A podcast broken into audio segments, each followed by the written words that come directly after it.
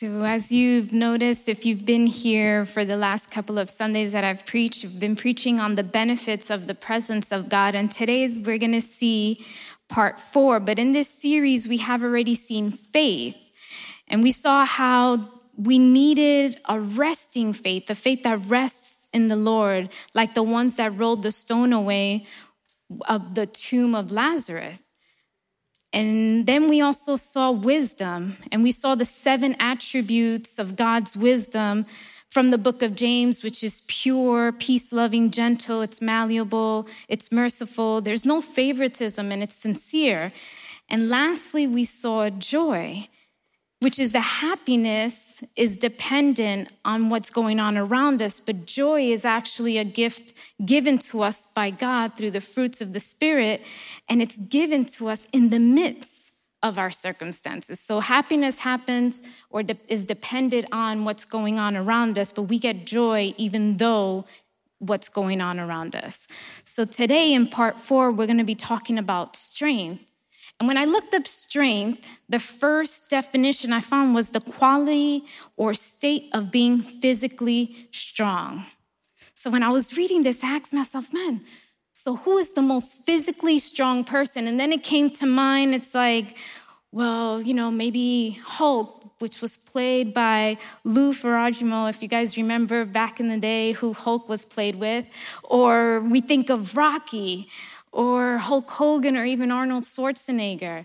But when I looked it up, the 2020 World's Strongest Man was came to known at the 43rd edition of the World's Strongest Man competition. It took place in Bradenton, Florida between November 11th and 15th. And his name is Oleksiy Novikov of Ukraine won the competition for the first time in his career. And then second place was a gentleman from Great Britain. And then in third place, there was a gentleman from Canada. But the person that won from Ukraine, he was 24 years old, the youngest person to win since 1984. So just by this, we can cl- conclude that physical strength is the ability to complete a physical task using our own strengths. But when talking about the presence of God, it's not a physical strength. Because strength is also defined as the capacity of an object or a substance to withstand the great force or pressure. So let's think about that. The capacity is the maximum amount that something can contain. And then to withstand it says, which is to remain undamaged or unaffected by. So, strength is the maximum amount that we can remain undamaged or unaffected by something or someone. And I want to ask you this morning how are we reacting to the maximum amount that's applied to our lives? How are we responding? Has anyone ever experienced those pressures of life? Does that pressure ever get to you? I found that it did to Dennis Rainey, and he shared in his journal from several years ago. It's a journal that he wrote in reference to him and his family. And it reads A plumber has just informed me of my house could explode due to a faulty gas line. A corner of the wallpaper has started peeling above the shower. Leaving for the office, I hit every red light possible, arriving late. Walking into my office, an associate informed me of two urgent situations needing a excuse me, a decision. A three inch pile of unanswered letters on my desk cried out for immediate attention. Talk about pressure, right? But his day hasn't finished. He keeps on writing that in that particular day, his wife, Barbara, was on the phone with him. She was needing an answer or a decision from him about to refinish their hardwood floors. And she was asking, Well, what color should they be? Well, when should that man come, the floor man? When should he come? Or what should we do with the kids' closets? Are we gonna move the couch that's in that room? And then to top it off, he writes, as if that wasn't enough, all six of them were leaving in 48 hours, having just returned from eight weeks on the road. And they were going to be going to a family camp in California. His wife starts sneezing. His children then also fall sick. And then half of his family is ill. And they were to leave in less than eight hours for this family camp. And they prayed about canceling. The next morning, the lawn still needed to be mowed, and the kids were still sick, and the daughter was crying for Cheerios. And Dennis says that he had to get his tribe to the airport, but their bills were due, and the paycheck still hadn't come. Their phone rang as they locked the door, but they had to go or they missed their plane. And then the kids were yelling, Can we go get donuts? Stress it seems as it has become an additional member to our family. Most of us have four, and then we have the additional member, it's five now. But there's pressure, there's stress, there's pressure, there's stress. We work under it many times. We're driven by it at times as well. Some of us suppress it. We deny it and we try to escape it. We're like, no, we don't want this. Many of us have to take vitamins because of it. Some of us feel it in our chest. It's like, oh, I think I'm having a heart attack. Or some of us, our stomach starts turning and we start feeling sick to our stomach like those butterflies times a hundred. Others get sweaty like if they open a faucet and it just falls down. Many of us are squeezed by these pressures, by these stress, and we get consumed by it. The heavy pressures in our lives are often what God pushes us towards Him. We get those pressures so we can be pushed towards Him. And just like J. Hudson Taylor, the great pioneer missionary that went to China, he had some great advice. He said that it matters not how great the pressure is, only where the pressure lies. If we make sure it never comes between us and the Lord, then the greater the pressure, the more it presses us to Him. So when we're under pressure at times, we want out, right? There's only one way out. We want it go. We don't want that pressure. We don't want that stress. Many of us, it happens. Happens to me. Does it happen to you? See, many of us think that sometimes, well, if I just eliminate some of this stress, I'll be better or it'll get better. But many of us want less pressure from the things that are good for us to bear. See, there actually can be positive effects from pressure. If it's not under pressure, but our response to the pressure that determines the effect of that pressure. And these effects can cause some weaknesses. And if we go to the book of Genesis, we see the fall of, the, of Adam and Eve. They lost their fight to the temptation. And then in, also in the book of Genesis, we see that Noah happened to get drunk. And then in the first book of Kings, we see that Elijah was having thoughts of suicide. And the list goes on. There's many characters in the Bible that showed their weakness. And it's beneficial to see how God uses our weaknesses to demonstrate his glory. And through our weaknesses, he offers redemption and grace. And so today we're going to study on a man that even having his weaknesses, we understand where that true strength lies. And I'm talking about Moses. And many of you might know this story, but Moses in the book of Exodus, we're going to be in the book of Exodus, chapter 3. This is the story of the burning bush. And before we get into reading the verses, I want to give you a little background and paraphrase it a little bit. Moses was actually left um, where he was in his position. He had everything, he had it all. And he left that, he's running away from that, and then he goes to Jethro, the priest of Midian, and he's actually tending the flock there. Moses right now is about roughly 80 years old and he's around the area, um, around Mount Sinai, but he's tending the flock. And then when he comes up to this area, he sees a bush that was on fire but wouldn't consume. And when I was reading this, it reminded me when I was speaking with my children that we there was a fire going on. There was a bonfire that we attended. And um, my daughter was like, Look, look at the fire. And I was like, Yeah, you see how the wood burns? And that, when I was reading this, that brought back to mind the bush was on fire, but it didn't burn. Like, how could that even possibly be? But even through that, seeing that, Moses seeing that, he still had a weakness.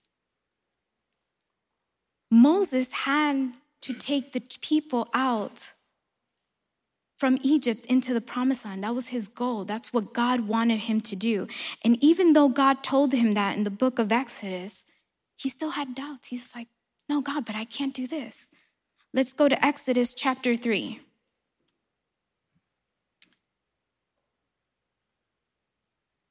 Moses multiple times responded to God with an uncertainty. He was very skeptical about his calling. But in verse 11, Moses immediately asked, But Moses said to God, Who am I that I should go Pharaoh and bring the Israelites out of Egypt? He's like, Who am I? I'm nobody. I left there. And verse 12 says, And God said, I will be with you. And this will be the sign to you that it is I who have sent you. When you have brought the people out of Egypt, you will worship God on this mountain. So Moses was questioning Are you sure I'm supposed to be taking those people out of there? I mean, do you really know what happened? I mean, you remember what happened that I had to leave from there. I killed someone over there and I left, I fled. And now you want me to go back? Like, how does that even happen? Like, why? And God's telling him, I will be with you. God is telling him, I'm going to be with you. You're not going alone. But Moses still, he still hesitated. He still hesitated to obey the calling that he was given. And then verse 13 says, Moses said to God, Suppose I go to the Israelites and say to them, The God of your fathers has sent me to you, and they ask me, What is his name? Then what shall I tell them? Like Moses was still even questioning, like he had questions after questions. And it's not an issue to question God, it is when we challenge him that's an issue. Moses really had these things going on in his mind. He's like, but God, what about this? Well, what about that? So he didn't have an issue. He wasn't challenging God. He was really having these questions. If we jump down to verse, to chapter 4, verse 1, Moses again said, What if they do not believe me or listen to me and say, The Lord did not appear to you? So after God is telling him and responding to him, he still questions him. Are you sure, God? Are you sure? Physically, he probably wasn't the strongest person. He probably wasn't a Hulk Hogan or Arnold Schwarzenegger of that time. But God was setting him up to be spiritually strong. He was inviting him to get to know him. He says, I am who I am. The Lord then again in chapter 4 gives him additional instructions. And we see certain signs that God gave Moses. We go down to verses 10 and 12 of chapter 4. It says, Moses said to the Lord, Pardon your servant, Lord. I have never been eloquent, neither in the past nor since you have spoken to your servant. I am slow of speech and tongue. The Lord said to him, Who gave you human beings their mouths? God was then telling him, oh, how, What about that mouth? Who put it there? You're speaking out of the mouth Do you even know the Creator? And then he keeps on telling him, Who makes the deaf or mute? Who gives them sight or makes them blind? Is it not I, the Lord? So Moses is giving God a bunch of questions, and then God, being God, is throwing them back at him. It's like, can I not make the blind see, the deaf hear, the mute talk? Verse 12 says, Now go and I will help you speak and I will teach you what to say. See, the Lord set him up. He put every stone down. All Moses had to do was actually make that step, put that car into motion.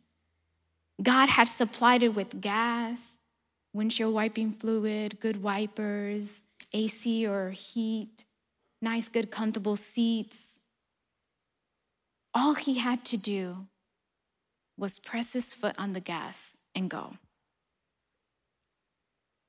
But and then in verse 13 and 14, he still didn't accept the response that God had given him.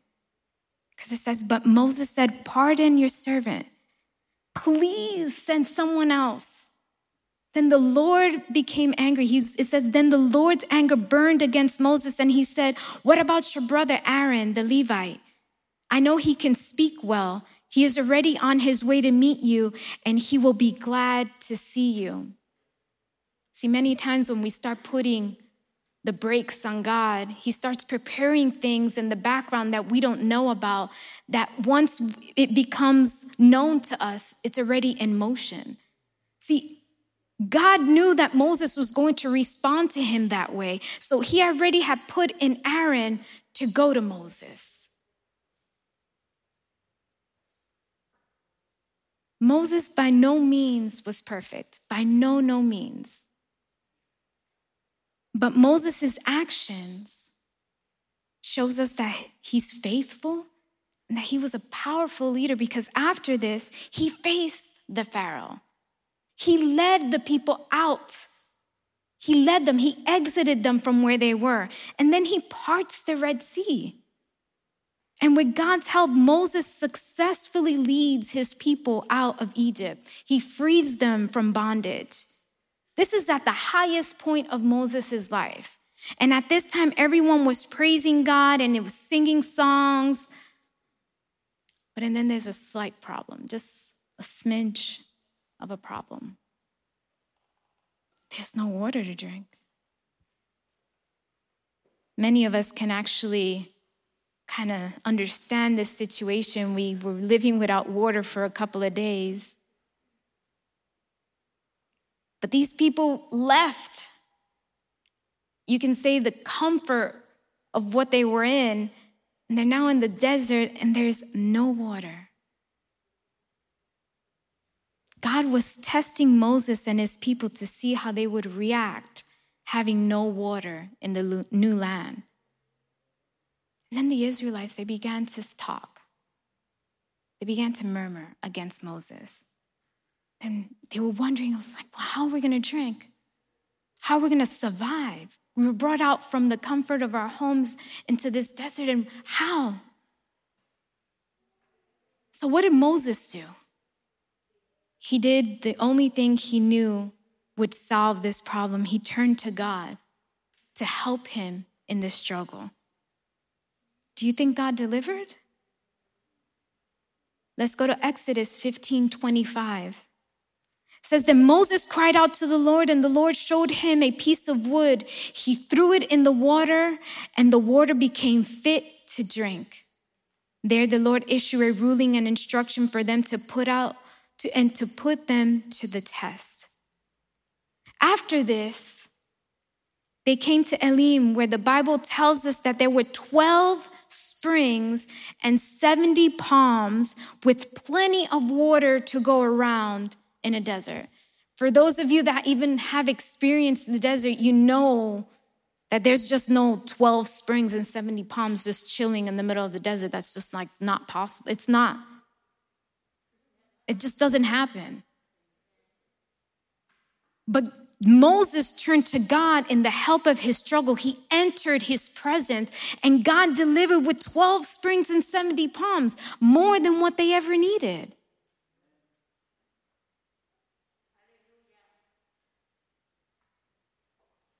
Church, I want to ask you what burning bush are you coming to? What situation are you passing that's giving you that pressure, that stress? Why don't we turn that and have that get us closer to God? I was meditating in this and I'm like, man, we hit we got hit with this pandemic and it's been a real change for a lot of us, for every one of us. Kids are now online, they're doing things that I mean, my kids know how to maneuver, how to update PDFs, how to email. I didn't learn that till I was in high school. And the, my daughter is in middle school, my son's in high school now. And I'm like, man, you guys are learning things much faster at a faster rate than I did. What burning bush are you confronting today? And with this, I want to conclude. Moses was one of the biggest underdogs when it comes to true strength. Is it only possible by relying on and cultivating a relationship with God can we get this strength? Yeah. It's the only way we can get this strength. We're not talking about some physical strength. We're talking about entering the presence of God, humbling ourselves before Him. We get these benefits. These are just like extra kicks. These are like when you go to the taco stand and you get your tacos with beef and cilantro and onions, and they give you that little green sauce in the tiny bag on the side that gives you that little extra kick. The little green sauce on the side with that little extra kick is what these benefits do once we enter the presence of God. See, we must call on Him. We must come out to him. We must enter the presence of God. And some might ask, well, I still don't understand how we can do that. Like, how can I enter the presence of God? See, we can only do it by holding on to prayer. Every morning, the women are connected at 5 a.m. through Zoom for those of you that can't leave your homes. The men are here in the morning from about 4 till 7. I was explaining to one of the girls that because I wasn't in my house, I didn't have the ability to connect in the morning, but I, re- I re- was letting her know that I remember when I would connect before the little issue of the storm, man, my day went by or went through nicely. It like sets you up for the whole day. I'm not talking about being there for four, five, six hours. Don't get me wrong, I'm not saying it's wrong, but just starting off your day in prayer, in His presence, it kind of sets everything up. See, we must learn to be in that constant communication with Him. Our relationship with Him must be cultivated every day. It's not just something we do on a Sunday to hopefully get us by to Friday, hopefully Saturday, until we come back here. No, it's something that we do daily, constantly. See, if you were to try and grow a plant, with a drop of water and three minutes of light a day, you think your plant will flourish? You think your plant will flourish with just a couple of drops of water and a couple of minutes of light? No. See, your plant, in order to grow, it needs nutritious food. It needs enough water and light. How are you cultivating your relationship with Him? See, He's gonna provide for us all the strength that we may need, all that spiritual strength that we might need to be keep on going day by day. Prayer is one of the most important things that we can do to become closer to God, to come closer to His presence, to enter that. It helps us become more like the one whose image we were made in. When we read the book of Genesis and it tells us that we were Adam was made in the image of God, it's like, man, I can kind of see how he might be. But I want to still get to know him. I want to be able to experience him, not just know him. We can only do that by embracing, by going into his presence. Whatever we do, whatever happens around us, it does not matter. As long as we embrace prayer. I found this illustration and it kind of captivated me because I was like, man, it says when J. Wilbur Chapman was in London, he had an opportunity to meet General Booth, who at the time was past 80 years of age. And Dr. Chapman listened reverently to the old general speak of the trials and the conflicts and the victories. Then the American evangelist asked the general if he would disclose his secret for success. And he hesitated a second, Dr. Chapman said, and I saw the tears come to his eyes and steal down his cheeks. And then he said, I will tell you the secret God has had all there was of me. There had been men with greater brains than I, men with greater opportunities but from the day I got the poor of London on my heart and a vision of what Jesus Christ would do with the poor of London, I made up my mind that God would have all of William Booth there was. And if there is anything in the power of the Salvation Army today, it is because God has all of the adoration of my heart, all the power of my will, and all the influences of my life. Dr. Chapman said he went away from that meeting with the general knowing that the greatness of a man's power it is the measure of surrender. You want to know how strong you are? Surrender to him. Give it all up to him. It's like, you know what, God, I don't you blessed me with this, but I don't need it. Here it is back to you. Surrender it all to him. See what happens. Church, you want to be able to obtain those benefits of God? Come to Him. Humble yourself. Surrender it all. Enter into your war room. Pour it out all that gunk that you have. Empty your heart. Leave your issues at His feet. So then we can bask and enjoy His presence. I want to ask you to stand. For those of you that are very familiar with the red, redwood trees, those are normally along the California coast. They can be found in Oregon and in some parts of China. But this particular tree is the largest and the tallest tree in the world. There's something very remarkable about this tree. It is the only plant that is not subject to any disease. It's the only plant. Insects do not bother it. It can be it can actually survive being struck by lightning. It can be cut down at the stump and then it will start sprouting up a new tree. If it's blown down on its side, it starts shooting up branches upward. And by comparison to this tree, our lives might seem somewhat fragile. And it is fragile if you consider the part when we're here on earth. But I want to encourage you to become like this redwood tree and withstand the pressures of this world. Cultivate a relationship with Him and enjoy His presence. Isaiah 40 31 says, But those who hope in the Lord will renew their strengths. They will soar on the wings of eagles and they will run and not grow weary. They will walk and not be faint. Let us be like Moses. What's the burning bush that the Lord has placed in front of you to push you to enter his presence? We've seen the pandemic, we've seen this freeze.